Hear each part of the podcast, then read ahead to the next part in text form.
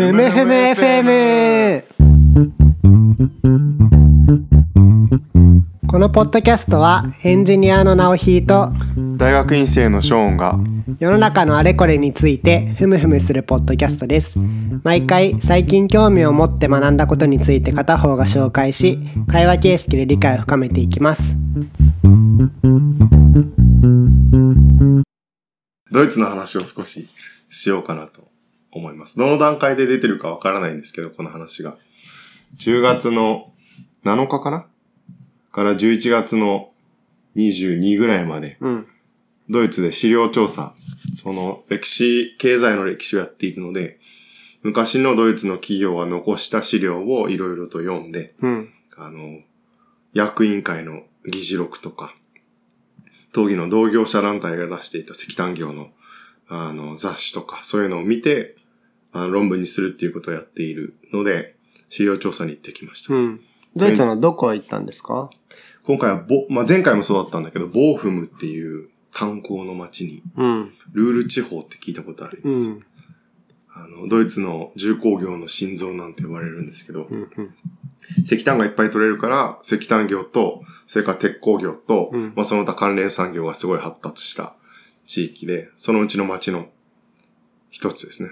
日本で言うと、どんなイメージ？人口が多分ね、40万、30万ぐらいだと思う。うん。なんで中心地はもう徒歩で全て回れる。夕張ぐらい。うん。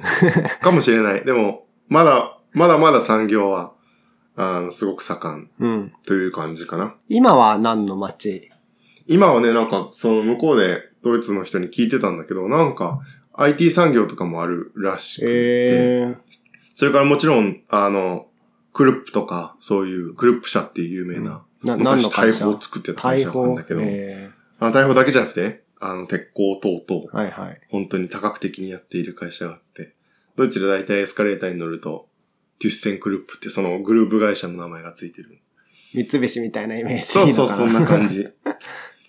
あの、クルップ社の本社は確かボーフムの近くの街にあったりだとか、えドイツの一個特徴で、ちっちゃな街がいっぱい並んでんだよ。うんそうなんかルール地方の大都市が一個バーンってあるんじゃなくて、なんか10個ぐらい並んでて、ーうん。それぞれ電車で10分、15分ぐらいで、こう、超規模の土地がいっぱい並んでるっていうなんか地理の授業でやりましたね。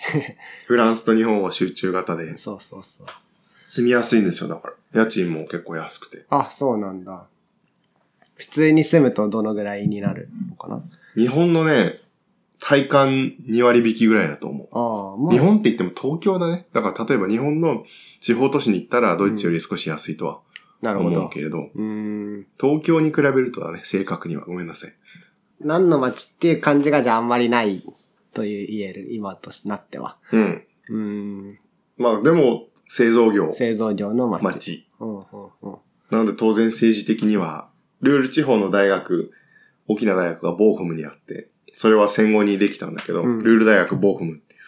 そこはもう、あの、社会主義の、あの、社会民主党っていうドイツの社会主義政党の、とすごく近しい関係にある大学として認認知されていて、そのあった先生も自分自身がその、ここはまあ社会民主主義が強い大学。それは労働者が多いからっていうこと地域としてね。うんで多分その、そういう政治の中で、あの、設置もされている戦後。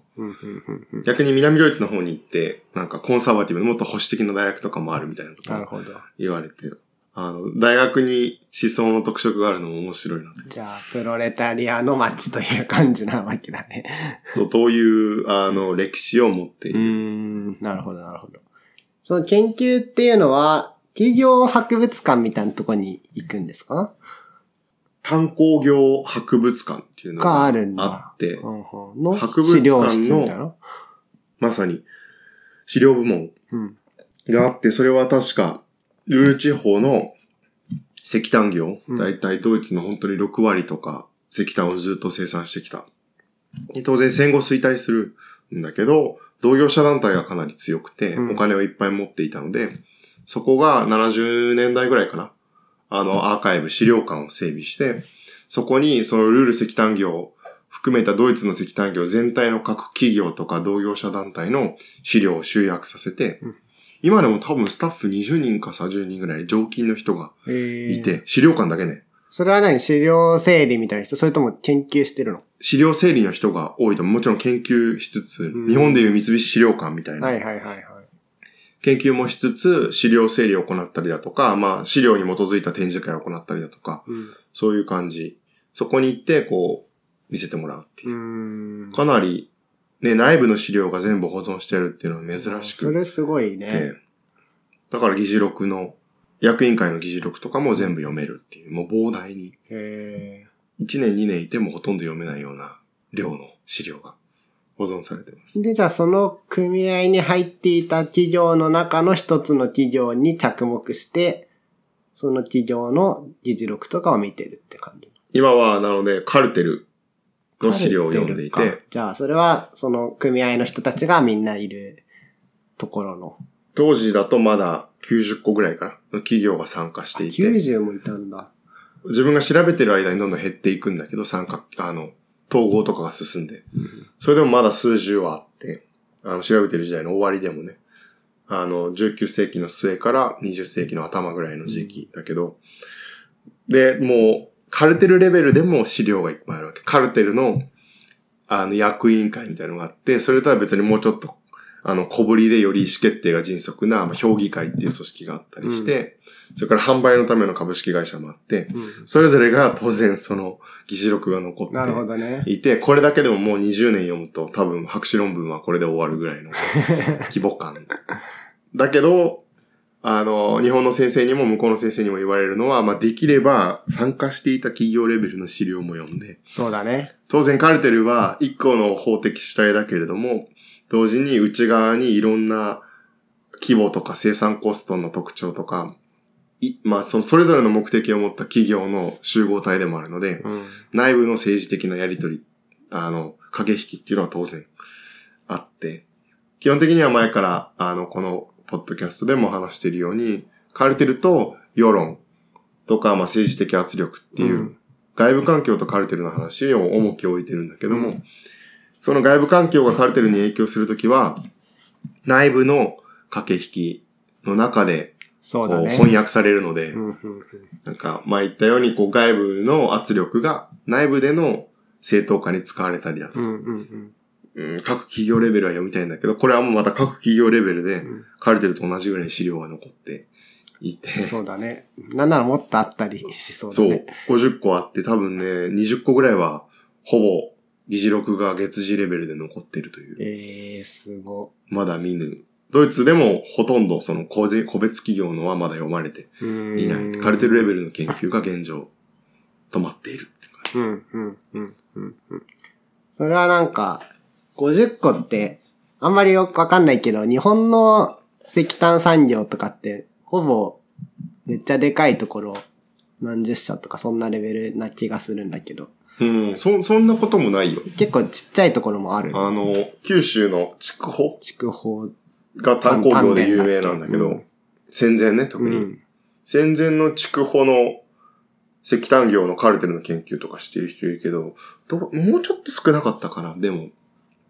でも、あの、小ぶりの小さい会社がやっぱりいっぱいあって、なるほど。それと同時に同時に三井とか、あの、でかい会社もあって。丹田とかは払い下げられて、でかい財閥が持ってるってイメージがあるけど、それは大きくてから有名だから知ってるだけで、ちっちゃいのもいっぱいあるんだ。なんか日本の例は前読んだのはもう2年ぐらい前に読んだから忘れてうんしまったけど、その筑穂のカルテルは、あの、一部の財閥会社がでかすぎて、うんなかなかそのカルテルのコーディネーションがうまくいかない。確かに。その、パワーバランスカルテが違いすぎるとね。破っちゃった方がでかい方うん。は有利っていう条件があって、そこはなんか前話した時はドイツと全然違うよねっていう。うんドイツも大きな企業があるんだけれども、あの、もうカルテルの20、あ、15%ぐらいを生産している一社で、そういう会社もあったりするんだけど、うんうんでもうまくいってる。コーディネーションが。なんかそのカルテルっていうもの自体を概念としてなんとなくしか理解してないんだけど、うん。その、例えば議事録取るわけじゃん。うんその会議体を主催してるのはさ、そのそれぞれのカルテルの構成者が、なんていうかこう、職員とかを出して、もうなんていうか一つの組織として、そのカルテルを運営する人たちみたいなのがいて、会議やるよって言ったらなんかこう、議事録取ったりとか、なんかこう声かけたりとか、そういうことをもうやる組織があるの完全にドイツではなくて、カルテルの話になってきたけど、そう。いや、まさに、あの、そういう感じで、もっともっとフォーマルで、うん法的にももう今と違って登録されているんその会社として。あ、会社なんだ。ルール石炭業のカルテルとして、ライン・ベストファーレン石炭シンジケート株式会社っていうのが登録されていて、株式会社なんだ。その株式は当然、炭鉱業内で各社によって持たれてる。うん。あの、シェアとかによって、生産量によってね。うん。で、職員が1000人ぐらいいて、そのカルテルに、そうなんだ。うん、販売部門とかも分かれてて、へえ。で、なのでこの販売会社はもう独立の株式会社で本部もあって、うんあの、登録されていて株式も発行されていてっていう状況。だけども当然これはただ、ルール石炭業の企業がカルテル契約に基づいて設立したものでしかないので、この会社を統制するためにうん、同業者団体が、こう、評議会とか、はい。炭鉱所有者総会みたいなのを、こう、総会だったら年に、あの、月に1回、評議会だったらもう随時もっと細かくうん。集まって、またそこでも、あの、生産シェアに合わせて1票の、ああ、みんな持ってるわけだよね発言権が違うんだ。で、じゃあ来年の価格どうしましょうかとか、うん。あの、この会社が生産量増やしたいって言ってるけど、認めるか認めないかとか、うん。あの、この流通企業をすいあの買収するかどうかとか、あの、最近輸入が競争が激しいけどどうしようかとか、っていうのを日々決めてるっていうなるほど。感じ。へえ。そこの資料を今読んでる。うんだから今と結構違いますよね。うん。カルテルって言っても。なんかあんまりそういうのって想像しづらいな。なんか、で規制団体みたいなものが近いのかなとか思ったりしたけど、日本でいう戦時中の統制会みたいなね。とかね。同業者を集めて、うんうんフォーマルに、公式に、まあ、金融とか多いけどね、全銀協的なものとか。うん。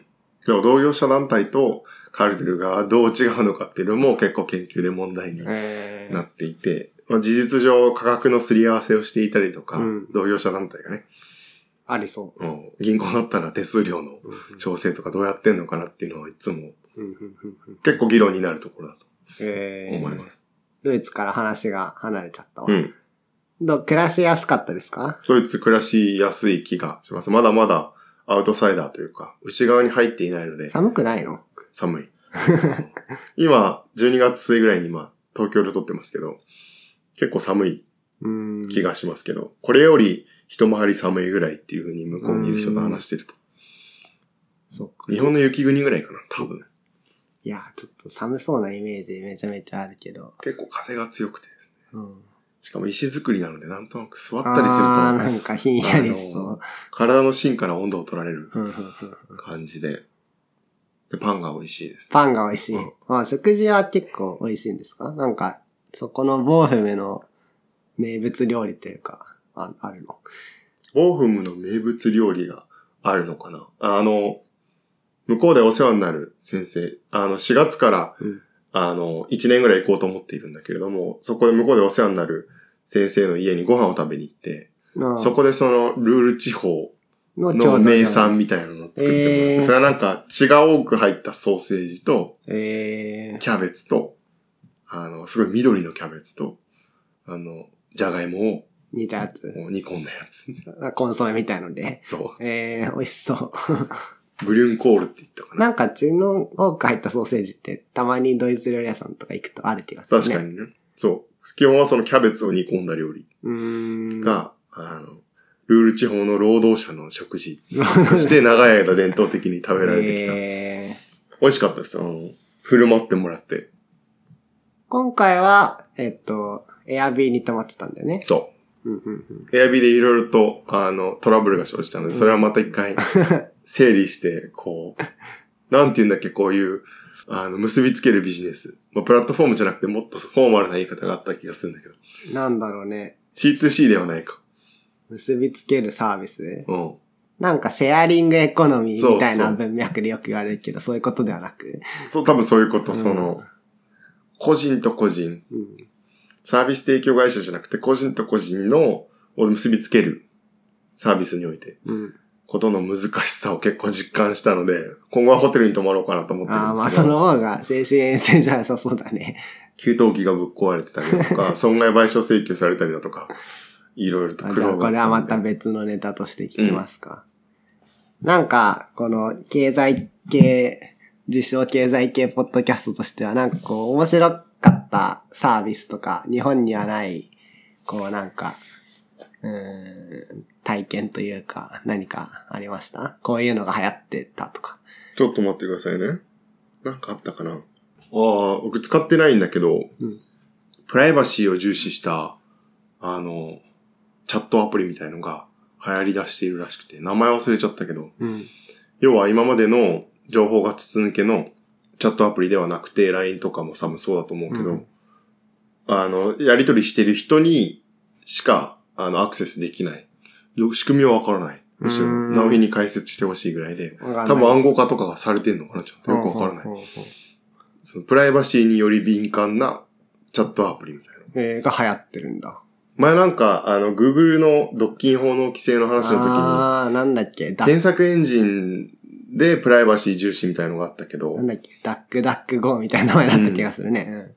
チャットアプリでもあるらしくて、これはヨーロッパだなといううん。感じ。まあ、結構じゃあ、そこへの意識が高い感じなんだね。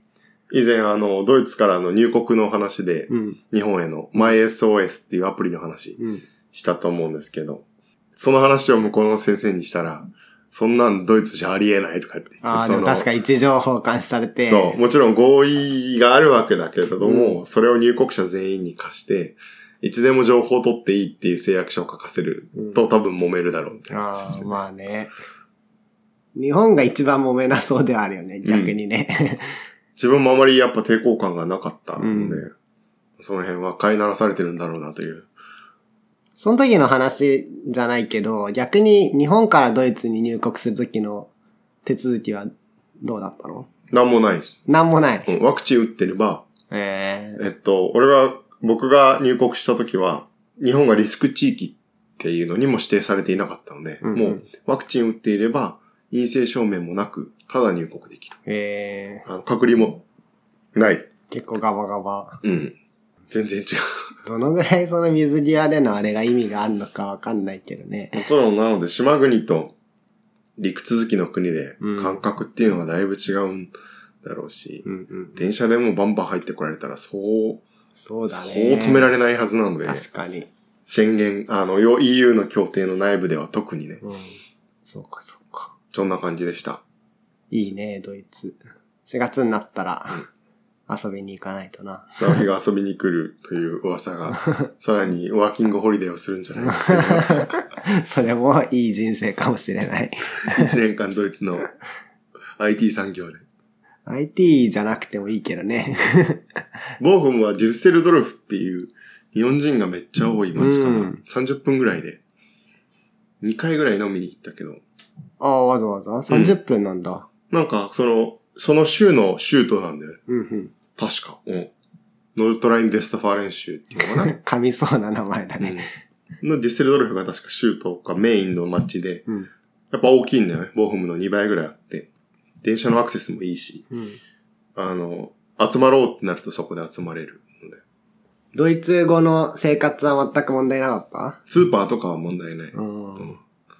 今、ドイツのゼミに出てるんですけど、それはね、オンラインでそれはオンラインで、ドイツ語で、その、お世話になってた向こう先生のゼミに、それ時差大変じゃない？実はさん深夜。来年は対面で出たいんだけど、向こうに行くので。そこはね、まだ、あの、70%か80%ぐあ、らいしか理でもすご解できない。いね。でもまあ80%だと、学問のコミュニケーションとしてはゼロに等しいので、そんな、そうなの？うんディテールが聞けないと質問もできないし。喋るのはまだまだもう全く無理。じゃあ今、ショーンの英語理解度を100とすると、ドイツ語は40ぐらいです40ね。ぐらい。うん。英語はもう問題ない感じがあるので、道のりは長いですね。うんでもなんか、あっという間に身につけたね、ドイツ語。3年ぐらい？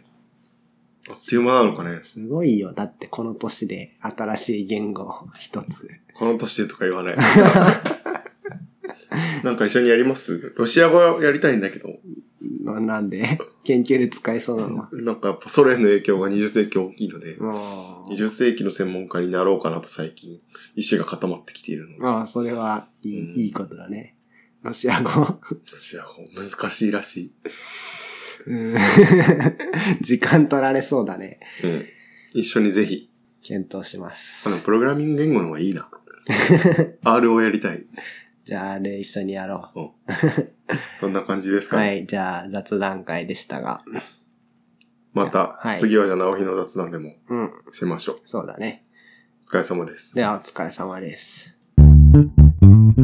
ふむふむ FM では視聴者の皆様からのフィードバックをお待ちしております。